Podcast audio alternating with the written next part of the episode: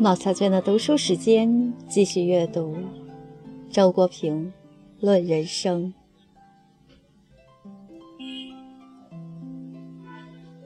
七，谈钱。一，钱对穷人最重要。金钱是衡量生活质量的指标之一。一个起码的道理是，在这个货币社会里，没有钱就无法生存。钱太少就要为生存操心，贫穷肯定是不幸，而金钱可以使人免于贫穷。不要对我说钱不重要，试试看，让你没有钱，成为中国广大贫困农民中的一员，你还说不说这种话？对于他们来说，钱意味着活命，意味着过最基本的人的生活，因为没有钱。多少人有病不能治，被本来可以治好的病夺去了生命，因为没有钱。多少孩子上不起学，早早辍学，考上大学也只好放弃。有的父母甚至被逼用自杀来逃避学费的难题，因为没有钱。农村天天在上演着有声或无声的悲剧。让我们记住，对于穷人来说，钱是第一重要的。让我们记住，对于我们的社会来说，让穷人至少有活命的钱是第一重要的。二，钱的重要性递减。对于不是穷人的人及基本生活已有保障的人，钱仍有其重要性。道理很简单，有更多的钱可以买更多的物资和更好的服务，改善衣食住行及医疗。教育、文化、旅游等各方面的条件，但是，钱与生活质量之间的这种正比例关系是有一个限度的。超出了这个限度，钱对于生活质量的作用就呈递减的趋势。原因就在于一个人的身体构造决定了他真正需要和能够享用的物质生活资料终归是有限的。多出来的部分只是奢华和摆设。我认为，基本上可以用小康的概念来标识上面所说的限度。从贫困到小康是物质生活的飞跃，从小康再往上，金钱带来的物质生活的满足就逐渐减弱了，直至趋于零。但就个人物质生活来说，一个亿万富翁与一个千万富翁之间不会有什么重要的差别。钱超过了一定数量，便只成了抽象的数字。至于在提供积极的享受方面，钱的作用就更为有限了。人生最美好的享受都依赖于心灵能力，是钱买不来的。钱能买来名画，买不来欣赏；能买来色情服务，买不来爱情；能买来豪华旅游，买不来旅程中的精神收获。金钱。最多只是我们获得幸福的条件一，但永远不是充分条件，永远不能直接成为幸福。三，快乐与钱关系不大，以为钱越多快乐就越多，实在是天大的误会。钱太少不能维持生存，这当然不行。排除了这种情况，我可以断定，钱与快乐之间并无多少联系。更不存在正比例关系。一对夫妇在法国生活，他们有别墅和花园，最近又搬进了更大的别墅和更大的花园。可是他们告诉我，新居带来的快乐最强烈的一次是二十年前在国内时住了多年集体宿舍，单位终于分一套一居室。后来住房再大再气派，也没有这样的快乐了。其实，许多人有类似的体验。问那些穷苦过的大款，他们现在经常山珍海味，可有过去吃到一顿普通的红烧肉快乐？回答必是否定的。快乐与花多少无关。有时候花掉很多钱，结果并不快乐；有时候花很少的钱，买到情人喜欢的一件小礼物。孩子喜欢的一个小玩具，自己喜欢的一本书，就可以很快乐。得到也是如此。我收到的第一笔稿费只有几元钱，但当时快乐的心情远超过现在收几千元的稿费。伊壁鸠鲁早就说过，快乐较多依赖于心理，较少依赖于物质。更多的钱财不会使快乐超过有限钱财已经达到的水平。其实，物质所能带来的快乐终归是有限的，只有精神的快乐才有可能是无限的。金钱只能带来有限的快乐，却可能带来无限的烦恼。一个看重钱的人，挣钱和花钱都是烦恼，他的心被钱占据，没有快乐留下多少余地了。天下真正快乐的人，不管他钱多钱少。都必是超脱金钱的人。四，可怕的不是钱，是贪欲。人们常把金钱称作万恶之源，照我看，这是错怪了金钱。钱本身在道德上是中性的，谈不上善恶。毛病不是出在钱上，而是出在对钱的态度上。可怕的不是钱，而是贪欲。即一种对钱贪得无厌的占有态度。当然，钱可能会刺激起贪欲，但也可能不会。无论在钱多钱少的人中，都有贪者，也都有不贪者。所以，关键还在人的素质。贪与不贪的界限在哪里？我这么看：一个人如果以金钱本身或者他带来的奢侈生活为人生主要目的，他就是一个被贪欲控制了的人。相反，不贪之人只把金钱当作保证基本生活质量的手段，或者这个要求满足以后，把金钱当作实现更高人生理想的手段。贪欲首先是痛苦之源，正如艾比克泰特所说，导致痛苦的不是贫穷，而是贪欲。苦乐取决于所求与所得的比例。与所得大小无关，以钱和奢侈为目的的，钱多了终归可以更多；生活奢侈了，终归可以更奢侈。争逐和烦恼永无宁日。其次，贪欲不折不扣是万恶之源，在贪欲的驱使下，为官必贪，有权在手就拼命纳贿敛财，为商必不仁。有利可图，就不惜草菅人命。贪欲可以使人目中无法纪，心中无良知。今日社会上腐败滋生，不义横行，皆源于贪欲膨胀。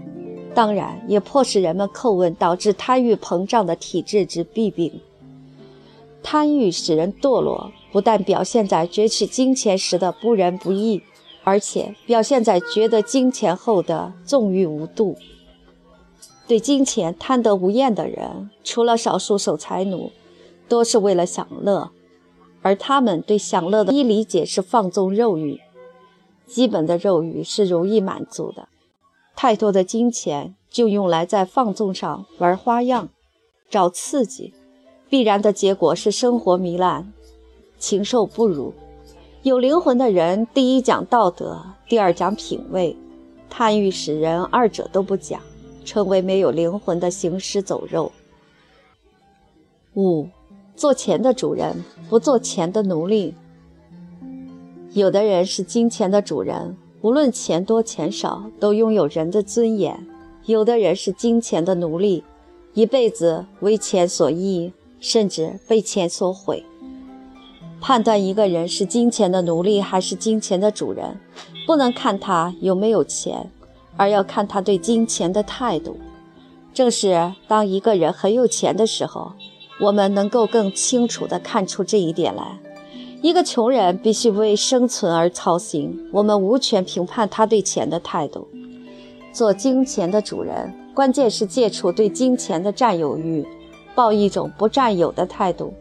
也就是真正把钱看作身外之物，不管是已到手的还是将到手的，都与之拉开距离，随时可以放弃。只有这样，才能在金钱面前保持自由的心态，做一个自由人。凡是对钱抱占有态度的人，他同时也就被钱占有，成了钱的奴隶。如同古希腊哲学家比翁在谈到一个富有的守财奴时所说：“他并没有得到财富，而是财富得到了他。”如何才算是做金钱的主人？哲学家的例子可供参考。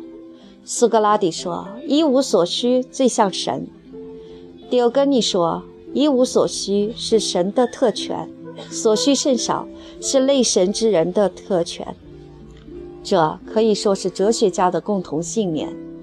多数哲学家安贫乐道，不追求也不积聚钱财。有一些哲学家出身富贵，为了精神的自由而主动放弃财产，比如古代的阿纳克萨格拉和现代的维特根斯坦。古罗马哲学家塞内卡是另一种情况。身为宫廷重臣，他不但不拒绝。而且想尽荣华富贵，不过在享受的同时，他内心十分清醒。用他的话来说，便是：我把命运女神赐予我的一切金钱、官位、权势，都搁置在一个地方。我同他们保持很宽的距离，使他可以随时把他们取走，而不必从我身上强行剥走。他说到做到。后来官场失意，全财尽失，乃至性命不保，始终泰然自若。六，钱考验人的素质。财富既可促进幸福，也可导致灾祸，取决于人的精神素质。金钱是对人精神素质的一个考验，拥有的财富越多，考验就越严峻。大财富要求大智慧。素质差者往往被大财富所毁。看一个人素质的优劣，我们可以看他获取财富的手段是否正当，能否对不义之财不动心，对以德台能否保持超脱的心情，看作身外之物。富裕之后是否仍乐于过相对简朴的生活？后面点很重要。奢华不但不能提高生活质量，往往还会降低生活质量，使人耽于物质享受，远离精神生活。只有在那些精神素质极好的人身上，才不会发生这种情况。而这又只因为他们其实并不在乎物质享受，始终把精神生活看得更珍贵。一个人在巨富之后，仍乐于过简朴生活。正证明了灵魂的高贵，能够从精神生活中获得更大的快乐。七，钱尤其考验企业家的素质。财富是我们时代最响亮的一个词，上至政治领袖，下至平民百姓，包括知识分子，都在理直气壮地说这个词了。过去不是这样，传统的宗教、哲学和道德都是谴责财的。一般俗人即使喜欢财富，也羞于声张。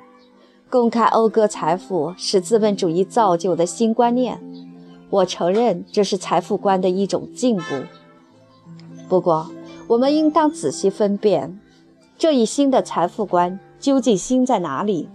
按照韦伯的解释，资本主义精神的特点就在于：一方面把获取财富作为人生的重要成就予以鼓励。另一方面，又要求节制物质享受的欲望。这里的关键是把财富的获取和使用加以分离了。获取不再是为了自己使用，在获取时要敬业，在使用时则要节制。很显然，心就心在肯定了财富的获取，只要手段正当，发财是光荣的。在财富的使用上。则继承了历史上宗教、哲学、道德崇尚节俭的传统。不管多么富裕，奢侈和挥霍仍是可耻的。那么，怎样使用财富才是光荣的呢？既然不应该用于自己，包括子孙的消费，当然就只能是回报社会了。民间公益事业因之而发达。事实上，在西方，尤其美国的富豪中，前半生聚财，后半生散财已成惯例。在获取财富时，一个个都是精明的资本家；在使用财富时，一个个仿佛又都成了宗教家、哲学家和道德家。当了卡内基说出“用巨资而死者以耻辱中”这句箴言时，你不能不承认他的确有一种哲人风范。就中国目前的情况而言，发展民间公益事业的条件也许还不很成熟。但是有一个问题是成功的企业家所共同面临的：钱多了以后怎么办？是仍以赚钱乃至奢侈的生活为唯一目标，还是使企业的长远目标、管理方式、投资方向等更多的体现崇高的精神追求和社会使命感？由此最能见出一个企业家素质的优劣。如果说，能否赚钱主要靠头脑的聪明，那么如何花钱主要靠灵魂的高贵。也许企业家没有不爱钱的，但是一个好的企业家肯定还有远胜于钱的所爱，那就是有意义的人生和有理想的事业。